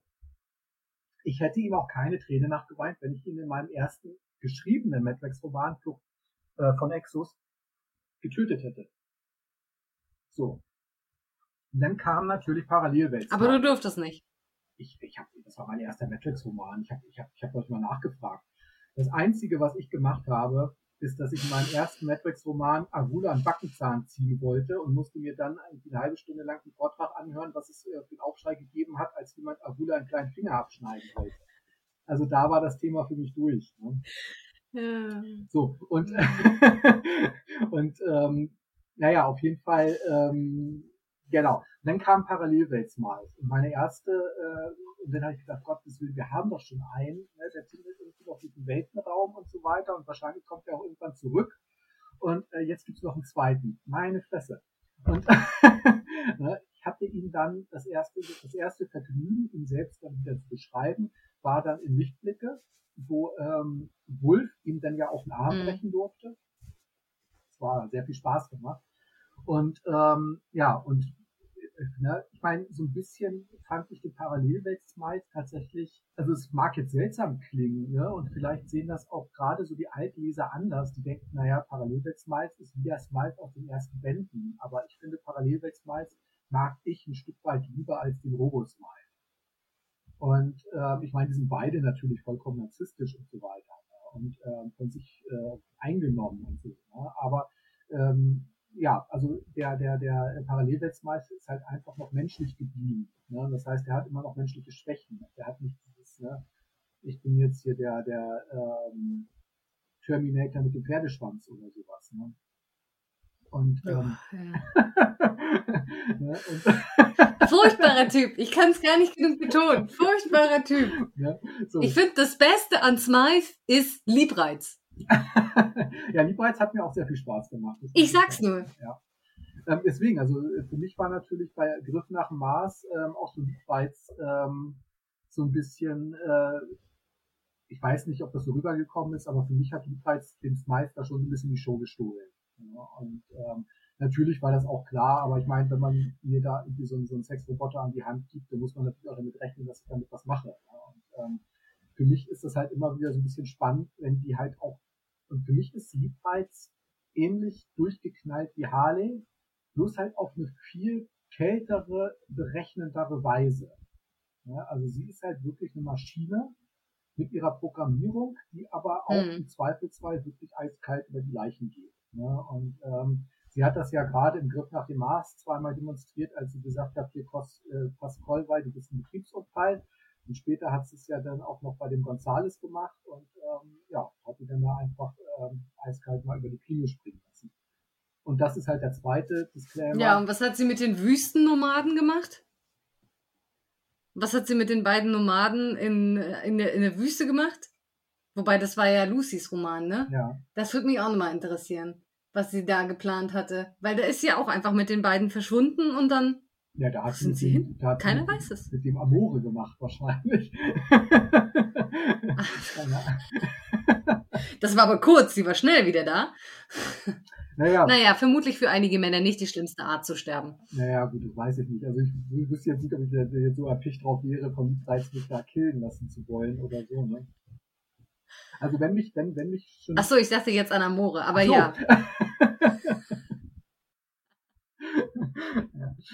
Aber noch sind wir bei Liebreiz und dabei, wie du sie in Smythe vs. Smythe zu einem weiteren Star ausgebaut hast. Ja, tatsächlich, ne, weil äh, wir haben das Exposé geschrieben. Ja, ja, Mike hatte gesagt, boah, Smythe versus Smythe. Ne? Smythe trifft auf Smythe. Hm. Und ich hatte das Expo geschrieben und äh, man hätte den Roman auch Liebreiz versus Harley nennen können. Und ähm, also die haben, die ne- beiden nehmen auch eine ziemlich große Rolle ein. Aber ich äh, müsste natürlich auch gucken, dass natürlich auch die beiden titelgebenden Bösewichte da äh, so ihren, ähm, äh, ihren, ihren ähm, Raum finden oder ihren ähm, Part haben. Mhm. Und ähm, aber ne, das, das, das, Ja. das, das gibt, glaube ich, schon das Cover wieder. Ne? Wir sehen ja den Robosmiles mit seiner Liebreiz auf der einen Seite und wir sehen ähm, Smitty mit seiner Harley. Und ähm, ne, man, äh, es ist klar, ne? also wenn Smythe versus Smythe aufeinandertreffen, dann treffen auch Harley versus Liebreiz aufeinander. Und ähm, wer da wirklich der Star des Romans ist, äh, ja, das, ähm, müsst, das müsst ihr schon selber lesen und auch vielleicht schlussendlich auch selber entscheiden, weil ich kann es nicht sagen. Ja, also es wird auf jeden Fall dort eine Mhm. Figur auch weiter in den Vorgängergrund treten, die bislang eher so ein bisschen in der zweiten Reihe gestanden hat. Also da baue ich halt noch jemanden auf, der bislang so ein bisschen am Rande mitgelaufen ist. Aber schon deutlich präsent war. Ich überlege gerade, wer das sein könnte. Aber was ich mich auch frage, wenn ich das, also ich sehe das Cover gerade im Madrexicon vor mir und ähm, für alle, die uns auf YouTube hören, werde ich das Cover an dieser Stelle auch mal einblenden. Für alle, die uns in der Podcast-App ihres Vertrauens hören, wir haben ja in Smythe vs. Smythe haben wir die Harley, die, ähm, die wir so quasi, äh, wo wir ihren Rücken so ein bisschen sehen und ihren Smitty, ähm, von dem wir auch ja nur quasi das seitliche und das Rückenprofil sehen. Und dann sehen wir Liebreiz, ähm, so liebreizend wie sie ist von vorne und eben den Robo-Smythe, ähm, so gruselig und clownförmig wie er halt ist. Und mein Gott, ich glaube, der Typ hat echt einen beschissenen Gang drauf. Der steht da schon so breitbeinig. Und wo du vorhin von Western gesprochen hast, wenn ich das sehe, dann muss ich wirklich an einen Western denken. Na, auf jeden Fall steht er da vor seinem Raumschiff, wie so ein Typ, der gleich seine Kanone ziehen möchte. Und da frage ich mich natürlich, wie viel ist denn an dem Cover dran? Also ähm, sehen wir da schon einen kleinen Glimpse auf die Geschichte, denn wir als Leser stehen auf das ganz eindeutig auf der Seite von Harley und Smitty. Wir stehen nicht auf der Seite von Robo Smythe und Liebreiz, denn die sehen wir von vorne, die kommen auf uns zu, die greifen uns an. Ja, ich meine, klar, es, ist, es, es hängt ja immer so ein bisschen mit den persönlichen Vorlieben zusammen, aber ich glaube, also ich weiß gar nicht, also es kann natürlich sein, dass ich beim Schreiben, also Harley ist für mich, es ist, ne, also ich meine, Harley hat sich, ne, Harley hat sich verselbstständigt. Ne? Harley ist eine der Figuren, wo ich, ich immer so ein bisschen zügeln muss, weil sonst im gleiche Team. Sonst, sonst, sonst Harley ist, Harley hat das Potenzial, die Serie zu crashen. Ne? Also die ist, äh, das ist Okay, die, die, ja. Nein, also was Hm. halt zu crashen, aber Harley ist halt so unberechenbar oder so. Es gibt ja bislang, ich weiß jetzt gar nicht, ich müsste mal zählen, aber ich glaube, es sind fünf Auftritte von Harley. Ja, es müsste denn, ich glaube, der 581 ist schon der sechste. Vielleicht habe ich jetzt auch erzählt, ist ja auch egal. Ähm, und äh, sie ist ja noch kein Mal persönlich mit dem echten Matt und der echten Ahula zusammengetroffen. Sie kennt ja nur ihre Doppelgänger, die von äh, dem dunklen Herzen erschaffen worden Hm. sind. Ne? Das ist ja auch schon mal bemerkenswert, dass so eine Figur, die sich ja eigentlich schon zu einer festen Größe entwickelt hat, bislang mit den äh, Serienhelden noch gar nicht äh, zusammengetroffen. Es ist, wie gesagt, also natürlich, äh, ich als Autor bin natürlich schon so ein bisschen auf der Seite von, von Harley und Smitty gewesen.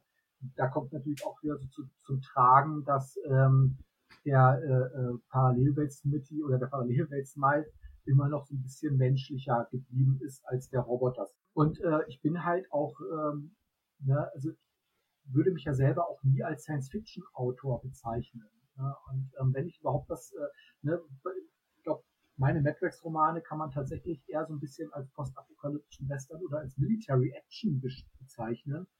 Und dann gibt's vielleicht noch so ein bisschen ähm, Dystopie da drinne oder so. Aber ich, auch, ne, hm. ich meine, das, das müssen vielleicht Literatur äh, Nerds oder Wissenschaftler entscheiden, wie viel Science Fiction in meinen Romanen drin ist. Ich versuche natürlich schon bestimmte Sachen, ähm, wie zum Beispiel die Cherenkov-Strahlung in den Parallelweltportalen einigermaßen authentisch zu beschreiben. Aber ich bin nun einfach kein Physikprofessor. Und ich muss das natürlich auf eine gewisse Weise, auf eine unterhaltsame Weise tun. Aber es ist für mich schon ganz klar, dass ich natürlich ähm, Charaktere wie Harley und Smitty doch, äh, dass, dass die mir einfach so ein bisschen näher stehen, da komme ich, da schlage ich jetzt wieder die Brücke zu dem, was ich vorhin gesagt habe. So allein, was, das muss ich charakterlich mitbringen. Wie muss ich mich verändern, um in so einer Welt, wie sie bei Madbox nun mal äh, gezeichnet ist, zu überleben. Und als jemand wie Liebreiz hm. und wie Robosmiles, die allein von ihrer Konstruktion schon eine gewisse Übermächtigkeit mitbringen, ähm, das machen, ne, also so, so, so ähm, interessant, Liebreiz durch ihre Art der, ähm, weil sie einfach ein Androide ist, dem viele menschliche Verhaltensweisen bis auf die Sexualität vielleicht fremd sind. So interessant das vielleicht ist, aber sie sind als Figuren nicht unbedingt ähm, von ihrer Physis herausfordernd.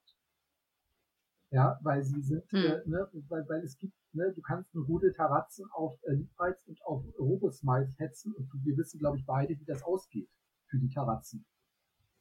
Ja. Ne, das heißt, die Gefahren für die beiden sind relativ überschaubar. Ne, und ähm, deswegen ist natürlich dieser, dieser, ich sage jetzt mal Smite und Smite, ne, das ist natürlich die eine Sache, aber gerade ähm, Harley und Liebreiz, das ist natürlich schon eine Kombi, wo man denkt irgendwie so, okay, ne, ähm, im Zweifelsfall wischt Liebreiz mit Harley den Boden.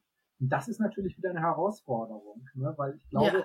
da muss man, ne, ich weiß nicht, also da würde mich tatsächlich interessieren, gibt es da überhaupt Leute, die da vielleicht auch instinktiv ähm, eher auf äh, Liebreizseite sind oder ähm, ist da der Mensch als solches vielleicht doch einem näher? Ne? Weil Liebreiz hat ja nun mal auch keine Mimik. Liebreiz hat nur diesen etwas konisch geformten Schädel. Ne? Das heißt, äh, Liebreiz ist zwar ein bisschen skurril, aber sie ist ja keine wirkliche menschliche Identifikationsfigur. Hm. Ich meine, Harley hätte ja auch die Frisur, mit der man den Boden wischen kann, wenn ich das gerade so sehe auf ihrem Cover. Ja, das, das, das, das ist tatsächlich so, so eine Art, ne, äh, Mike wollte denn, dass diese Brille so ein bisschen auf den Haaren sitzt und ich habe dann gesagt, irgendwie so, naja, aber eigentlich schlackert ja. die Brille ja meistens um ihren Hals, also sie setzt sie ja selten hoch. Und ähm, ja. was aber bei diesem Cover tatsächlich mein Wunsch war und was dann auch Gott sei Dank umgesetzt wurde, ich wollte einfach dieses menschliche Brustbein als Messer auf dem Cover haben. Ne? Also das, das, ist ja wirklich anatomisch ja. korrekt. Also ne, der, der Nestor Taylor hat ähm, eine ähm, anatomische Grafik bekommen, wie so ein Brustbein auszusehen hat. Ne? Und ähm, und das ist ja allein das, allein das, das sagt natürlich, ich meine, das sagt ja allein schon auch viel über Harleys Charakter aus, ne, ähm, dass äh, einen menschlichen mm. Knochen als Hauptwaffe zu nehmen. Also sie wird ja tatsächlich eher eine Schusswaffe liegen lassen und dieses Messer mitnehmen. Ist sie sich als Figur dessen bewusst, dass sie einen Menschen mit einem Menschen durch einen Menschen tötet? Im schlimmsten Falle?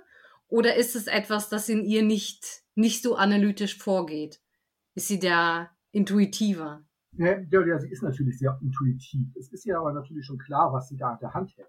Ja, es, ist ihr, es ist ihr natürlich schon klar, mhm. dass sie da einen menschlichen Knochen in der Hand hält, aber da ist sie natürlich rein intuitiv und sie hat natürlich, äh, und sie hat ähm, da ja auch, ähm, ich sag mal, die nötige Skrupellosigkeit, um zu sagen, ja, aber es ist halt auch in Anführungsstrichen nur ein Knochen. Ja, es ist erstmal nichts anderes. Es ist, ne, der Mensch ist längst tot und ähm, es bleibt ja auch völlig offen, ob das, ne, also sagen wir mal so, Harley ist verrückt genug, dass es auch zum Beispiel das Brustbein eines äh, ihr bekannten Menschen sein könnte. Dass sie tatsächlich mit diesem Knochen ja. eine ähm, emotionale Bindung hat, weil, ne, also sagen wir, Harley ist verrückt genug, dass, dass, dass, dass sie den Menschen, dem dieses, dem dieses Brustbein gehört hat, vielleicht sogar mochte. Hm. Hat sie dir das schon erzählt? Sagen wir mal so, ja, das Problem ist ja, Harleys Aussagen sind selbst für mich völlig unberechenbar. Also selbst als ich ihren ersten Roman mhm. geschrieben habe, wusste ich eigentlich nicht genau, welche, welche dieser Stories ist eigentlich jetzt die richtige oder ist die richtige überhaupt dabei. Mittlerweile habe ich, ähm, und das wird auch Ah. gerade in dem Roman ähm, deutlicher, wird schon klar, wo kommt sie eigentlich her, beziehungsweise ähm, Hm. und es wurde ja auch schon mal ganz kurz angeteasert in Band 562, dass sie tatsächlich eine ähm, relativ, also wenn Harley etwas Angst hat, dann sind es Terratzen. Und ähm, das wird ja klar, als sie da in, dem, in, in 562, als sie in dieser Fabrik sind und ähm, es wird gesagt, es könnten Terratzen sein und sie, oh, Terratzen.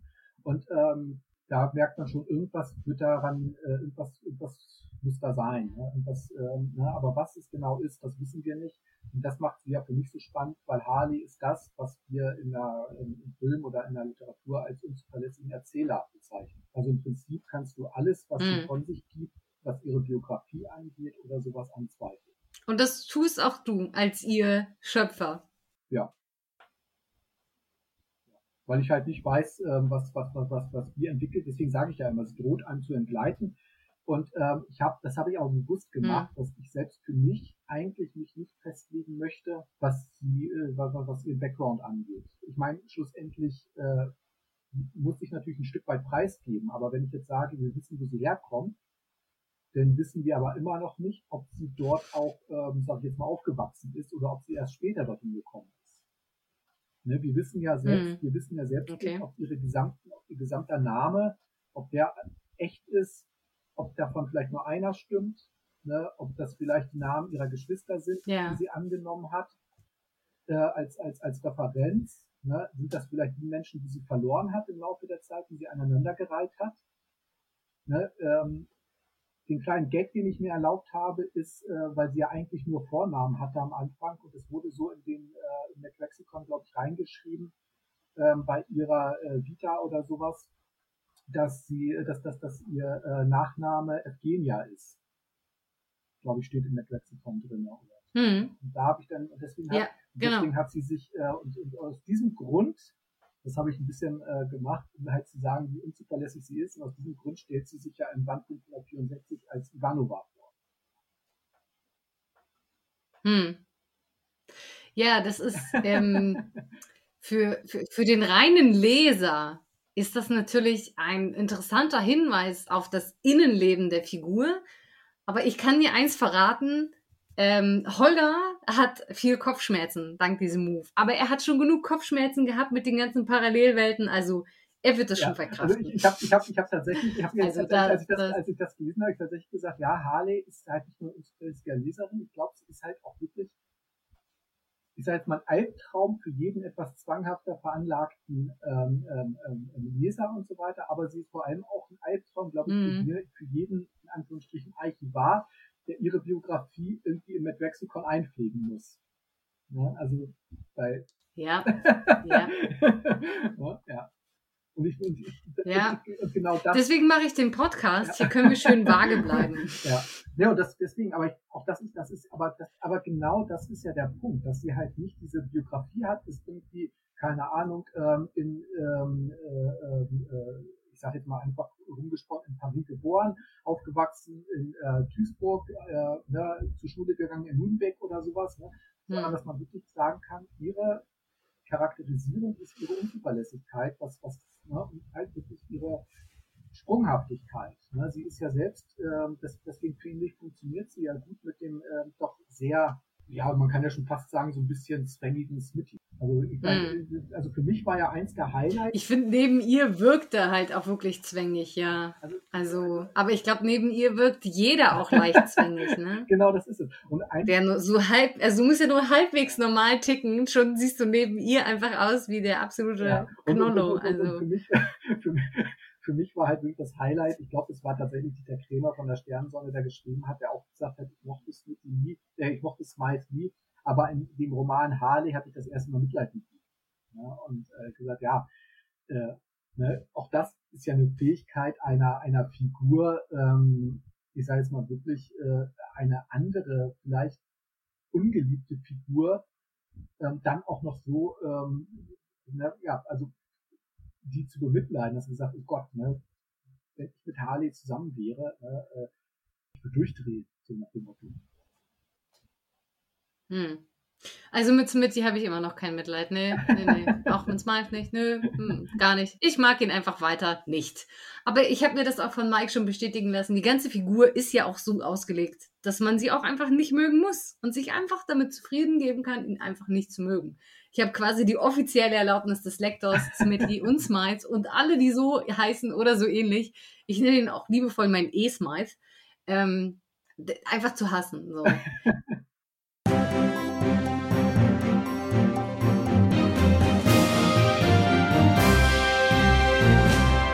Wer sich jetzt gewundert hat, warum ich dem Florian ständig dazwischen quatsche und wieso es sich so viel anders angehört als ansonst, kleiner Spoiler, Florian war in meinem virtuellen Studio zu Gast. Dort haben wir uns sehr, sehr lange und sehr ausführlich unterhalten. Das Ergebnis erwartet euch dann in der nächsten Podtracks-Episode. Und natürlich wollen wir noch einen Blick auf ein weiteres Heft werfen, und zwar das Heft von Tanja, Medrex 582.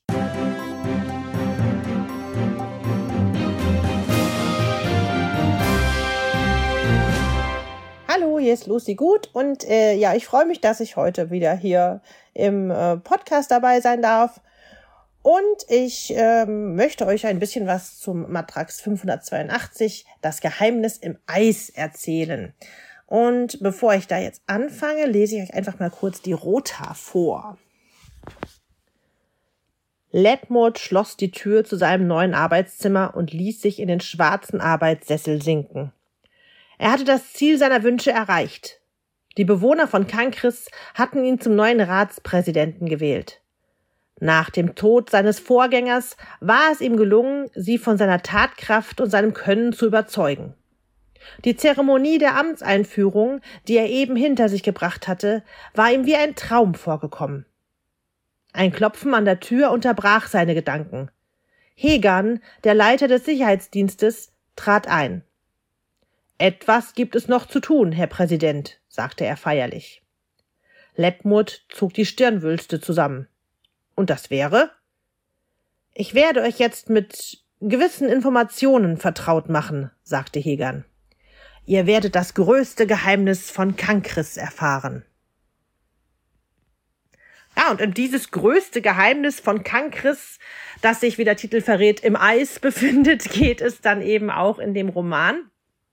Ich muss sagen, der hat mir sehr viel Spaß gemacht, äh, als ich den zusammen mit dem Mike ähm, quasi ähm, das Expo erarbeitet habe, hatten wir schon sehr viel Spaß. Und ähm, ja, ich glaube, dass, also, oder ich hoffe, das kommt auch in dem Roman rüber. Ähm, wer mich ein bisschen kennt und wer, wer ein bisschen weiß, wie ich schreibe, der weiß auch, dass ich eben so ein besonderes Fable für so Sense of Wonder Geschichten habe. Also ich denke mir sehr gerne Settings aus oder Figuren oder Kreaturen.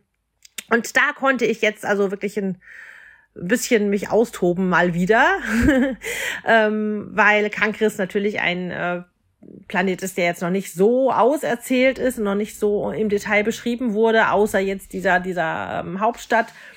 Und deswegen ähm, fand ich das ganz spannend, mal so ein bisschen auf den Planeten ähm, zu gucken und die Protagonisten darüber zu scheuchen. Und ich hatte äh, also wirklich, wirklich großes Vergnügen dabei, mir solche Sachen auszudenken.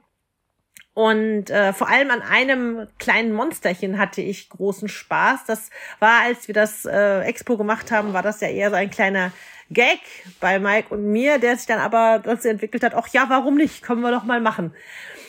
Ja, ich will jetzt nicht so viel spoilern, aber ihr werdet es ja dann sehen und ja, ich äh, bin gespannt, was ihr dazu sagt und äh, was es dazu für einen Madraxikon-Eintrag geben wird zu diesem, zu dieser Kreatur. Ansonsten, ähm, ja, diese ganze Geheimnisgeschichte mit, mit dem äh, Präsidenten, der da drin verwickelt ist und dieser, diesem Staatsgeheimnis ist natürlich ein bisschen ähm, die Gefahr da, dass man so Aluhutträger wird äh, und ähm, da so in diese, diese Kerbe reinhaut ähm, mit, mit der Staat, will uns alle ver veräppeln, aber ist in dem Fall ja so, also in Cancris gibt es ja eben dieses große Geheimnis und das da enthüllt werden muss, das also äh, von nicht nur von Planeten weiter, sondern von von äh, noch viel größerer Bedeutung ist, wie ihr feststellen werdet. Ähm, ja, ich, ich war fast ein bisschen traurig, dass ich am Ende nicht noch weiter erzählen konnte, sondern dann das Feld dem Kollegen überlassen musste, weil ich gerne noch mehr dazu geschrieben hätte. Ähm, aber es war okay und es hat auch jetzt in meinen Zeitplan hätte, glaube ich, gar nicht mehr reingepasst, weil ich ein bisschen viel zu tun habe im Moment. Ähm, was kann man noch sagen? Dieses ganze Figurenarsenal da entsprechend zu äh, konstruieren, war so ein bisschen knifflig, weil man möchte jetzt natürlich auch nicht äh, die Figuren irgendwie lächerlich darstellen lassen. Die sollten ja schon auch ernst genommen werden. Also das war ein bisschen schwierig. Ich hoffe, es ist mir trotzdem gelungen. Und ähm, ich hoffe, dass ich einen Roman geschrieben habe, an dem ihr Spaß habt und äh, der spannend für euch ist und äh, mit dem ihr ein bisschen auf die Reise nach Kankris gehen könnt. Ja, ansonsten wünsche ich euch viel Spaß beim Lesen dabei. Ja, und zum Projekt Eardrags möchte ich noch was sagen. Ähm, da durfte ich ja jetzt auch schon äh, ein paar Mal dabei sein und ein paar kleine Rollen einsprechen. Das mache ich gerne. Ich finde das ein ganz tolles Fanprojekt. Ähm, ich habe leider nicht so viel Zeit, wie ich gerne hätte.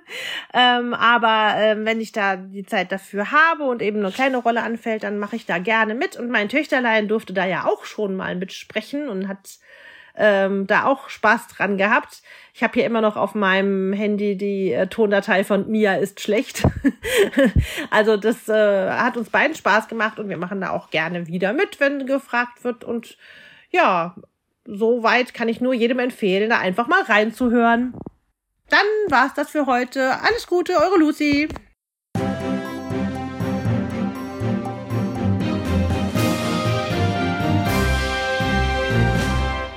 Da habt ihr's gehört. Auch Tanja hat schon am Eardrags-Projekt mitgewirkt und ihre Familie mit angeschleppt. Finde ich echt klasse. Hier schließt sich auch der Kreis und so endet die Episode über Eardrags. Ich hoffe, es hat euch gefallen und ihr konntet mir gut zuhören und habt auch ein bisschen was mitnehmen können.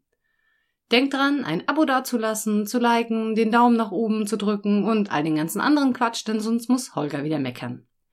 Wir sehen uns hoffentlich gut gelaunt und gesund Spätestens im Anschluss an die ColoniaCon auf dem Live-Chat Drax. Bis dahin, geht euch impfen, wenn es bei euch noch ansteht und tragt weiterhin Masken.